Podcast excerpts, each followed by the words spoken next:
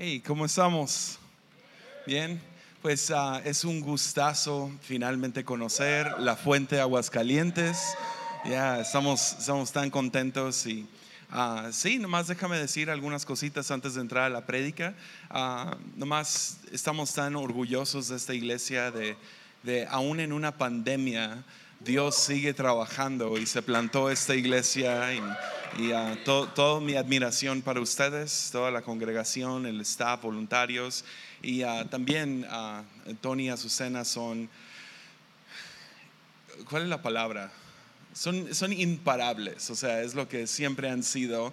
Ah, la fuente no sería la fuente sin ellos, de hecho los extrañamos mucho, a ustedes dos y a todo el- to- todos los que se vinieron de Tepic, Ah, pero es- están aquí y están haciendo algo increíble. Entonces, e- es esa mezcla difícil de extrañarlos y al mismo tiempo estar como que contentos de, de- de lo que está pasando. Pero ah, sí, siempre los he admirado, son como hermanos mayores para mí, para Mimi. Y ah, sí, creemos que esto va para, para algo muy grande, muy chido y, y vamos a conquistar esta ciudad. Y, y, ah, sí, yo creo todas las, todas las cosas que se dicen en Aguascalientes, a pesar, eh, envidio mucho de que tienen todas estas cosas aquí en Aguascalientes. Yo vengo de Tepic, Nayarit, que es básicamente el rancho que se cree Guadalajara. Ah, y si no me creen, vayan y van a decir, yep, es exactamente lo que es. Ah, pero sí, ah, envidio sus HEBs y sus, sus restaurantes chidos y todo eso, pero, ah, pero esta ciudad no va a ser impactada por Nissan, va a ser impactada por la iglesia y, ah, y creemos que, que vamos a conquistar este lugar y, y ah, la fuente va a jugar un papel muy grande en eso. Entonces sí, no, no felicidades porque aún con la pandemia siguieron adelante y les admiramos mucho por eso y no nomás plantaron, sino crecieron y ya se están expandiendo a Tomatillo, ¿se llama? Tomatina. Está más chistoso tomatina, si somos sinceros. Tomatillo tiene más sentido. Pero, ah, ¿qué, tal, ¿qué tal oramos y entramos al mensaje? Traigo algo nuevo. Ah, entonces, si, está gacha la prédica, pues quédense la segunda y predico algo que ya he predicado. Ah, pero, pero sí, traigo algo fuerte en el corazón. Entonces, ¿oramos? ¿Sí? Señor, gracias por este tiempo juntos. Y, Señor, te, pedimos que, que nos hables. Ah, Señor, no nomás queremos sí, queremos convivir unos con otros, pero queremos convivir contigo. Y queremos ver tu cara, escuchar tu voz, ex- experimentar tu amor, sentir tu presencia. Y ah, no queremos jugarle al cristiano, sino realmente conocerte. Y ah, Padre, te pido que, sí, te damos rienda suelta en este lugar. Habla que tu siervo escucha. En el nombre de Jesús, nos dijeron alta. Amén. Pues ah, solo tengo un versículo hoy, es primera de Samuel 3:10, es uno de mis versículos favoritos de la Biblia. Y es básicamente Dios llega con Samuel y le dice, Samuel, Samuel. Y él le contesta, habla que tu siervo escucha. Y esto viene de, tenemos que ir muy atrás ah, en la historia y bueno, no tan atrás, básicamente su mamá. Su mamá, Ana, ah, la mamá de Samuel, era estéril. Y esto es devastador para un, para un tiempo donde no hay mucha población y el chiste es hay que poblar la tierra y, y- y tu único futuro es tener una línea familiar. Todo lo que hacías para para el, para el mundo, todo lo que tu, tu vida, tu propósito de la vida era mantener la línea familiar, de conseguir terreno y construir casas y, ok, tener hijos y que lo- tus hijos tengan hijos. Y, y es, este era el propósito. Hoy en día ha cambiado un poco, es más como cómprate un PlayStation 5 y juega Fortnite todo el día. Pero en, ah, en aquellos días era, era hay, que, hay que seguir esta línea, era tu propósito, era la meta. Hay que, hay que buscar un buen lugar y tener hijos y, y seguir con eso. Entonces, para una, para una familia quedar estéril es, es una de las noticias más devastadoras.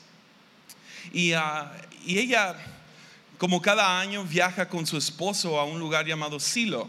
Silo es donde se encuentra en ese momento el tabernáculo. ¿Ves? Esto es antes de construir un templo. Y, y el tabernáculo lo movían de lugar y en ese momento se encuentra en un lugar llamado Silo. Y como buenos judíos van cada año a ofrecer sus, sus diezmos y ofrendas y hacer algunos sacrificios y algunas oraciones. Y, y Ana se quebranta en medio de eso. Llega a la iglesia con, con una petición que Dios no le ha concedido y se quebranta. Tan, tan feo, tan dramática se pone Ah, que el, líder, el sacerdote Elí, el pastor de la iglesia, ah, de manera, no sé, un poco vergonzosa, no, no la lee bien y piensa que está borracha. Y llega a regañar a una mujer que está en duelo porque no ha tenido un hijo. Ah, y ella, él llega y, salte de aquí mujer, no, no vengas aquí borracha. Y ella le explica, no, no, no, estoy, estoy llorando porque no tengo un hijo. Y, y el el pastor pues le da vergüenza como todos los como nos ha tocado de que estás embarazada no ok nos vemos eh, de esas no y él le dice y a mí se me hace un poco chistoso le dice bueno uh, sí vete de aquí el próximo año vas a tener un hijo y me imagino como que tratando de ya me dio pena salte de aquí. Ah, pero dicho y hecho el próximo año ella regresa con un hijo. El niño crece a cierta edad y Ana decide Dios me lo dio, se lo voy a entregar de vuelta. Lo voy a poner en sus manos.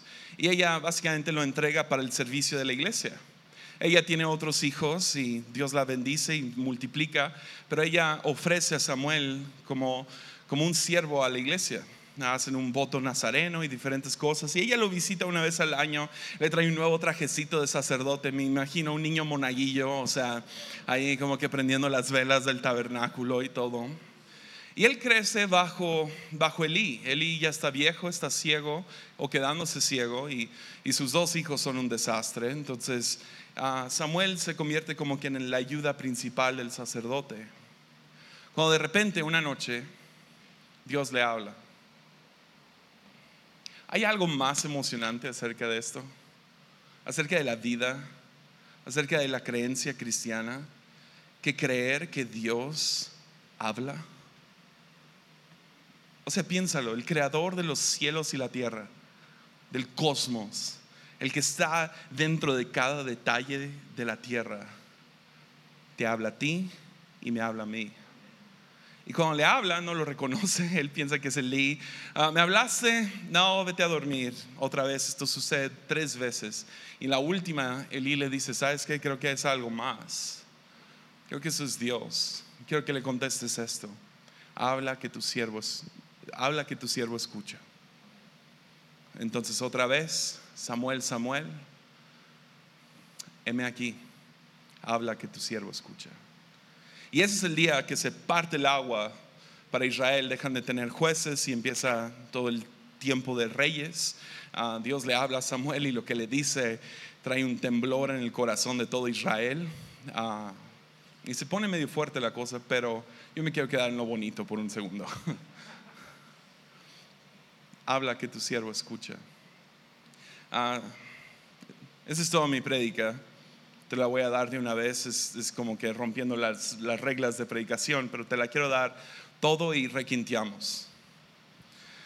El Dios vivo es el Dios que habla. Te habla, te conoce, te ama y te llama por nombre. Puedes aprender a reconocer su voz. Y eso es hermoso. Porque una sola palabra puede cambiar tu vida. Eso es. Así de sencillo puede ser. Que Dios nos hable. Pues hoy en día, ah, no sé si la pandemia como que le echó nitro a esta cosa, pero viene, viene un tsunami a México y viene a Latinoamérica. Ya, ya, ya pegó a Europa, destrozó a Europa, está ahorita en Estados Unidos muy fuerte, pero viene para acá y lo puedes ver, se está, se está levantando. Y básicamente es toda la idea de, de posmodernismo y hay que estudiar y la razón y la lógica y, todo esto se está filtrando a la iglesia. Y lo que tienes es, es, es una próxima generación de jóvenes que ah, quieren saber cosas de Dios. Eso es hermoso, esto es bueno. Ah, qué chido que gente quiera conocer de Dios leer libros, leer la Biblia, debatir y, no sé, cuestionar algunas cosas para ellos llegar a sus conclusiones. Esto es bueno, esto no es malo y no debemos de temer esto. Sin embargo, sí hay una cosa que temo. Y es el hecho de que se levante sobre un pedestal, el hecho de que, ah, no, yo conozco muchas cosas de Dios, pero no lo conozco. Ah, Paul Young, el escritor de La Cabaña, tiene, tiene, una frase en un libro, hizo la intro de, de la danza divina. Y él escribió, pornografía es como mala teología. Es la fantasía de una relación sin el riesgo de ella. Y ese es mi miedo que empiece a levantarse una generación que saben muchas cosas de Dios, tienen la imaginación de una relación con Dios, mas no quieren el riesgo de una relación con Dios. Porque ves, escuchar la voz de Dios puede cambiar tu vida. Y no siempre para lo que tú piensas que es bueno. Puede completamente alterar todas las cosas. Una sola palabra de parte de Dios. Samuel no es el único que escucha la voz de Dios. Ese es un patrón constante dentro de la Biblia. A Moisés Dios le habla a través de una zarza. A Abraham Dios, Dios le habla y le dice, deja tu familia y vete a una tierra, yo te voy a mostrar, tú nomás confía en mí. ¿Quién quiere recibir esa palabra? Dios le habla a David y él describe lo que Dios hace en su vida personal, en sus salmos. Dios le habla a Elías en un susurro. Dios le habla a Marta y a María, María, María, Marta, Marta. Dios le habla a Pablo, quien era Saulo en el momento, iba en camino a matar cristianos y Dios interrumpe su vida con una palabra, ¿por qué me persigues? Y le cambia toda su vida. Este mismo Dios del cual leemos aquí está vivo y habla.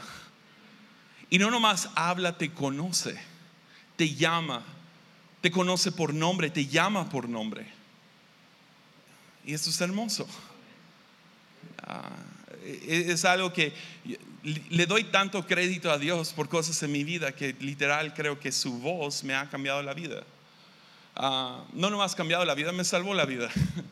Hace años pastoreaba el grupo de jóvenes anormal por un tiempo, unos ocho años ahí estuve. Y una de las cosas principales que teníamos que hacer era convivir con los jóvenes, o sea, justo al principio porque no, no, no me conocían, no confiaban en mí. Entonces decidimos, ¿sabes que Cada sábado, después del grupo de jóvenes, vamos a ir a juntarnos y vamos a, desde la plataforma, vamos a decir, vamos a ir a tal lugar, si quieren caerle, pues cáiganle. Y sí, 30, 40 jóvenes se juntaban y nos gustaba un lugar llamado Los Tacos Mazatlán. Era lo máximo. Eran buenos tacos, no eran los mejores de la ciudad, pero pues tenían donde sentar a 30 personas. Y una vez fuimos, estamos ahí sentados y recién me, me, acaba de casar con Mimi y estábamos sentados como cada otro sábado, estábamos en mero cotorreo, platicando y todo. Y de la nada siento como aquí, ¿no? O aquí, peligro, peligro. Como tipo Mr. The Robinson's Family, no sé, los perdidos en el espacio. Danger, danger, ¿no?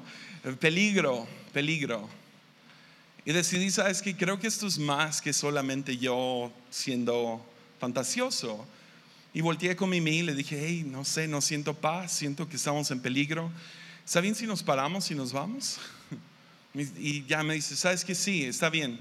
Ah, como que ella también sentía lo mismo. Y, y, me paré y le dije al grupo, les dije, miren, yo no quiero arruinar su noche, ah, pero no me siento en paz y nosotros nos vamos a ir y si les puedo, no sé, sugerir que también se vayan, sería chido.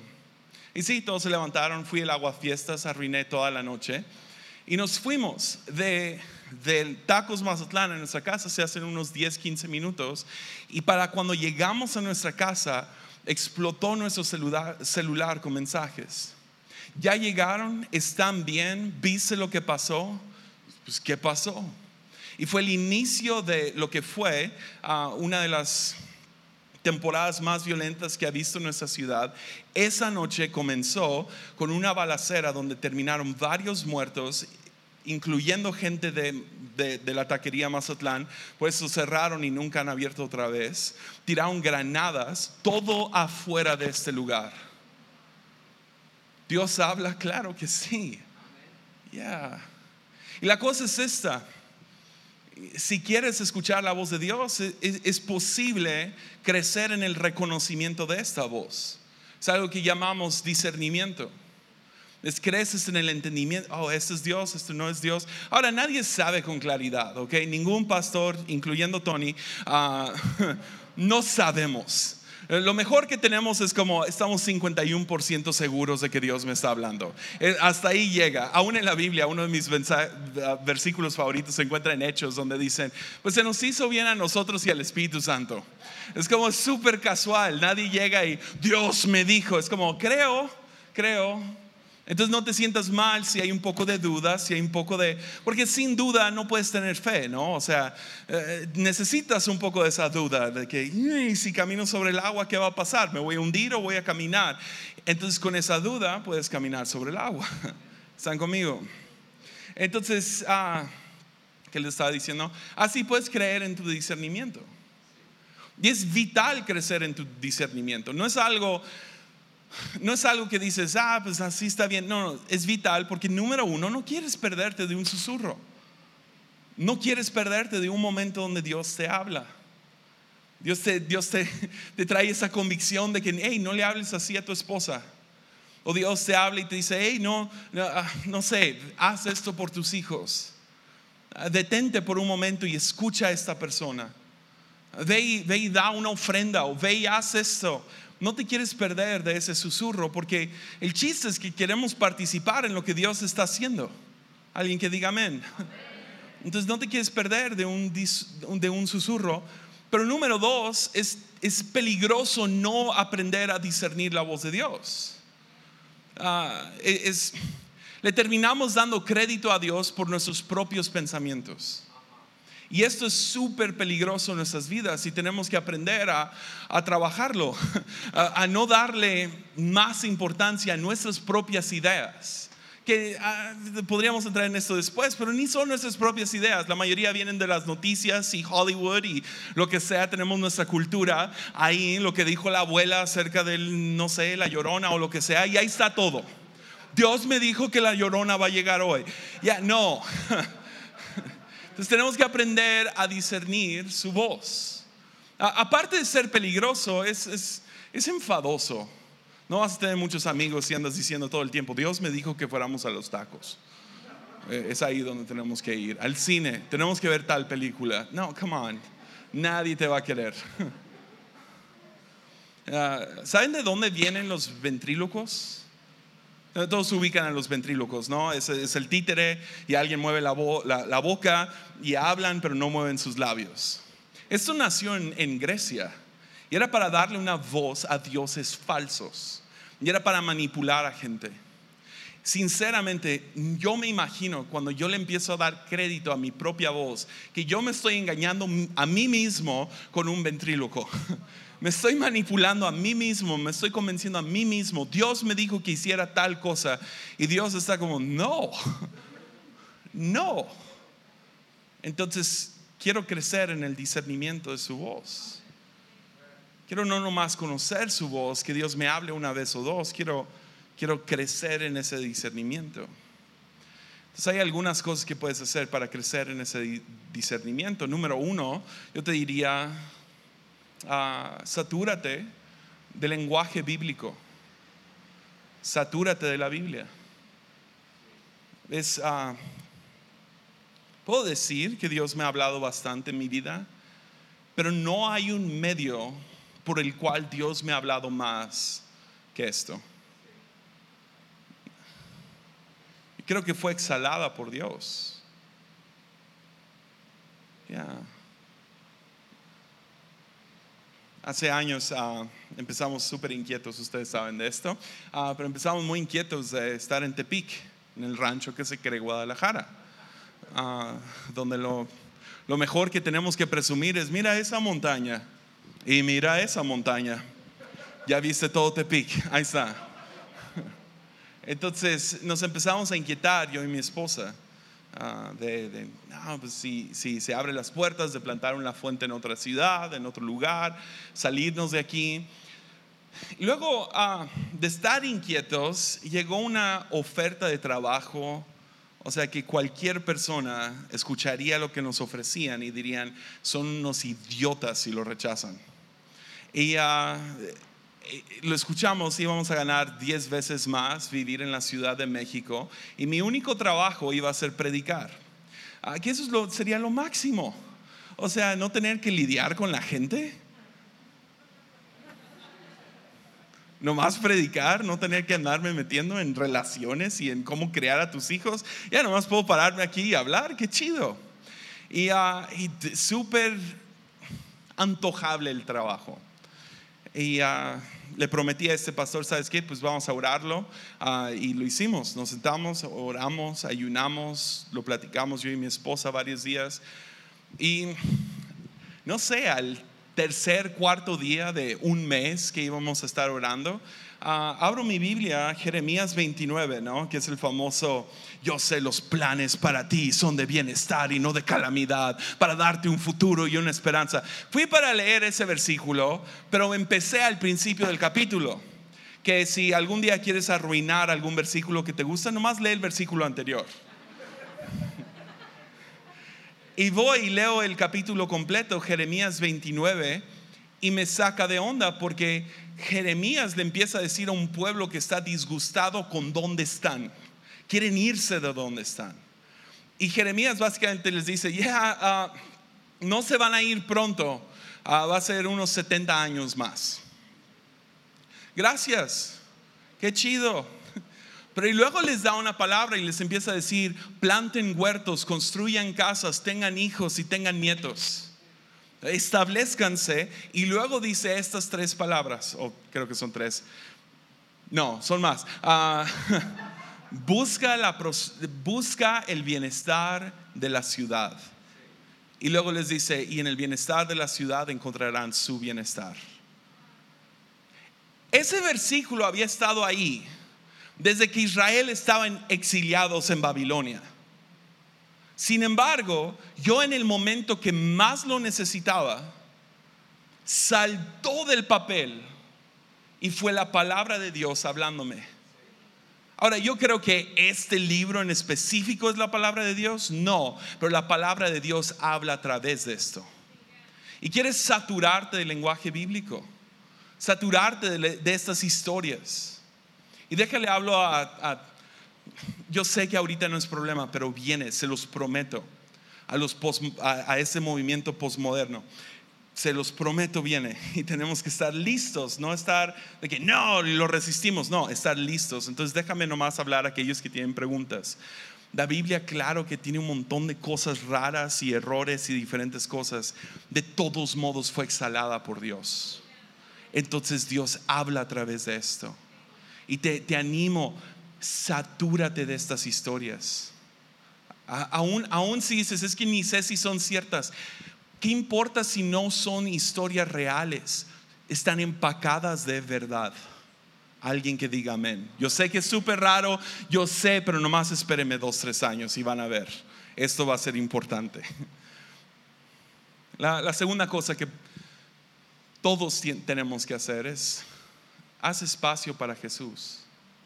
Aparta un tiempo durante el día para escuchar su voz. Es tan esencial. Ah, me encanta que ah, este, ¿cómo se llama? Madre Teresa. Le preguntaron una vez, ah, ¿qué le dices a Dios cuando oras? Y ella dice, yo no digo nada, escucho. Y el reportero se queda, oh, ¿y qué te dice Dios? Y ella dice, no dice nada, Él escucha. Y yo sé que da un poco de risa, pero esa es a lo mejor la mejor oración que puedes hacer. Sentarte con Jesús y escuchar mientras Él escucha. Se los, y a lo mejor dices, pero pues no estoy haciendo nada. Claro que sí, estás con Jesús. Estamos tan acostumbrados a simplemente llevarle peticiones a Dios que se nos ha olvidado nomás sentarte en el aburrimiento del hacer el espacio. Decir, ok Dios, hago a un lado mis alabanzas, mi Biblia, mis otras distracciones y voy a apartar un tiempo y voy a escucharte. 10, 15 minutos. Dios no está a la fuerza de hablarte. No te puede hablar a la fuerza, no puedes manipular a Dios, torcerle el brazo. Ya te di tus 15 minutos y no dijiste nada. No, así no funciona. Porque así funcionara, tú serías Dios y Dios no. el chiste es, hey, aparto un tiempo en el día y escucho lo que tenga que decir. Y por último diría, somételo. Ya, así que puedes subir a Andrea, ah, que sea más espiritual la cosa. Haznos llorar. Ah, diría, diría, somételo. Somételo. Si tú dices, Dios me habló, no nomás vayas y lo grites al mundo. Somételo. Ah, tenía unos 17 años cuando fuimos, otra historia de Mazatlán, aunque los tacos están en Tepic, pero estaba en Mazatlán ah, y fuimos, tocábamos en una banda yo y mi esposa y fuimos para allá y en el momento no me gustaba Mimi, no era, era mi amiga y yo no le gustaba a ella, ella me contaba todo el día acerca de un noruego de Jukum que le encantaba un montón que se le veían los cuadritos a través de un suéter y ella, ay, sus cuadritos, su pelo güero, yo ni tengo pelo, y ella, su pelo güero. Y, uh, y estábamos, eh, éramos amigos, y era a lo mejor, o sea, mi mejor amiga, pero no nos gustábamos. Y estoy sentado, uh, fui a caminar al malecón, porque así soy, soy dramático. Juzgueme, parezco motocicleta, motocicleta, motociclista pero, uh, pero sí, soy Winnie Pooh, eso es lo que es. y, estaba en, en, en, Mazatlán, me siento en el malecón y Mazatlán tiene los mejores atardeceres de, del mundo. Estoy sentado viendo el atardecer y medio, no sé, abierto a lo que Dios quiera decir. Y, y de la nada volteo y veo a, a Mimi. Y cuando la veo, la, la saludo ahí de lejos y ella me saluda de vuelta. Y Dios me habla en ese momento y me dice, con ella te vas a casar. No le dije porque no soy un idiota. Lo sometí, ¿a qué lo sometí? Al tiempo. No vas y le dices, porque luego sería manipulación, ¿no? Yo estaría usando la voz de Dios para hacer que otros hagan lo que yo quiera. No le dije hasta que nos casamos. Me tomó cuatro años conquistarla. Porque cuando no tienes carita, tienes que ser verbo. ¿Alguien está conmigo? Cuando te tienes que aguantar la respiración al abrocharte las agujetas, tienes que hacer un poco más de trabajo. Entonces fue hasta la luna de miel y le conté y ella no se acordó para nada. A ella Dios no le habló. Y está bien tuve que hacer el trabajo. Entonces lo sometes al tiempo, lo sometes a, a otra gente, al consejo. Aquí tienen dos pastores que también escuchan la voz de Dios, somételo a ellos. Y nunca llegues con Dios me dijo, siento que Dios me dijo, porque nunca estás concreto. Si estás concreto no es la voz de Dios. Lo sometes, creo que Dios me está diciendo esto también lo sometes a tradición cristiana. No queremos un montón de herejes saliendo de aquí de que ya vamos a hacer la Santa Cena con Oreos y leche. Bautizamos con miel. Why? Entonces hacemos espacio. Nos saturamos de este libro. Porque de la nada salta. sometemos. Y saben que quiero hablarle a los papás por un momento. Creo que es tu deber como padre, como madre, tener esas pláticas con Jesús. Porque al final del día es Jesús, ¿no? Jesús dijo, mis ovejas oyen mi voz. Es Jesús Y tienes esas pláticas, ¿por qué? Porque un día vas a querer que tus hijos escuchen Jesús. Y tuve un momento hace un par de semanas. La pandemia ha sido dura no nomás para nosotros, sino para los niños. Ha sido duro. No ver a sus amigos o los ven y todo limitado y lo que sea. Está duro. Y uh, entonces mi hijo ha pasado por altas y bajas durante este tiempo. De, ah, está de buenas y luego está de malas. Y ha habido más de malas que de buenas. Y, uh, pero pasó por un rato y ahora puede ver a sus amigos más y todo eso. Pero estuvo pasando por una temporada ahí, dos, tres semanas, donde nomás no estaba, no era Sawyer como un poco caído. Y le seguía preguntando, ¿qué tienes? Y no sé. ¿En qué tienes? No sé. Estás mal, o sea, hay algo mal, ¿no? Y sí, pero ¿qué es? ¿Qué te agüita? ¿Qué te frustra? Lo que sea. No sé, no sé, no sabía. Y a veces sabemos eso, conocemos eso. Estamos mal, pero no sabemos por qué. Y está pasando, tiene siete años, entonces no lo culpo. Y uh, entonces hace un par de semanas me, me tocó dormirlo y estoy ahí sentado con él. Y dije, ¿sabes qué? Eso, ya me enfadé de esto, de que no sabes. Entonces vamos a orar, quiero que Dios te hable. No le dije, ya me enfadé. Es aquí, ¿no? le dije, hey, ¿qué tal le damos espacio a que Dios te hable? Ah, ok. ya, digo, ok, cierra los ojos y no digas nada, quiero que escuches. Yo me voy a sentar aquí. Y él cierra los ojos, ¿no? Todo fuerte. Y, y de la nada, de tener los ojos así fuertes, los abre y me dice, papi, Dios me habló. Y le digo, ¿qué te dijo? Dice que Él va a cuidar a mi familia. Todo este rato ni me había pasado por aquí, ni que estaba preocupado por su familia, por sus abuelos, por mí, por mi esposa, por sus amigos, estaba preocupado por la pandemia, diferentes cosas, estaba preocupado por el mundo. Y así es, ¿no? Es lo que queremos.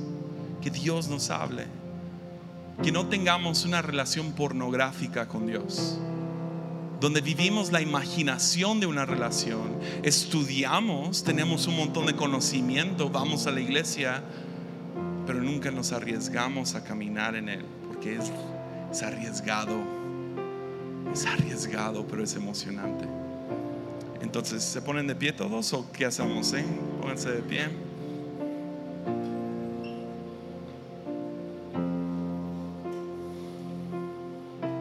Lo malo es que nada de esto se puede aplicar justo en la prédica, entonces les va de tarea. Hagan espacio, satúrense de esta cosa. No te saturas de inmediato, toma tiempo. Hay algo más emocionante que escuchar su voz. No hay. Entonces, le repito la predica una última vez y oramos. El Dios vivo es el Dios que habla. Te habla, te conoce, te ama y te llama por nombre. Puedes aprender a reconocer su voz. Eso es hermoso, porque una sola palabra puede cambiar tu vida. Entonces, Señor, heme aquí. Habla, que tu iglesia te escucha, que tus siervos te escuchan. Habla. Señor, no nomás queremos conocer de ti, tener opiniones de ti. Queremos conocerte. Señor, que la fuente sea conocida por gente que te conoce amigos de Dios. Así como llamaste a Abraham tu amigo y Moisés tu amigo, a Job tu amigo, a David tu amigo.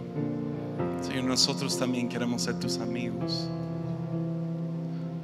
Acostarnos en tu pecho así como lo hizo Juan.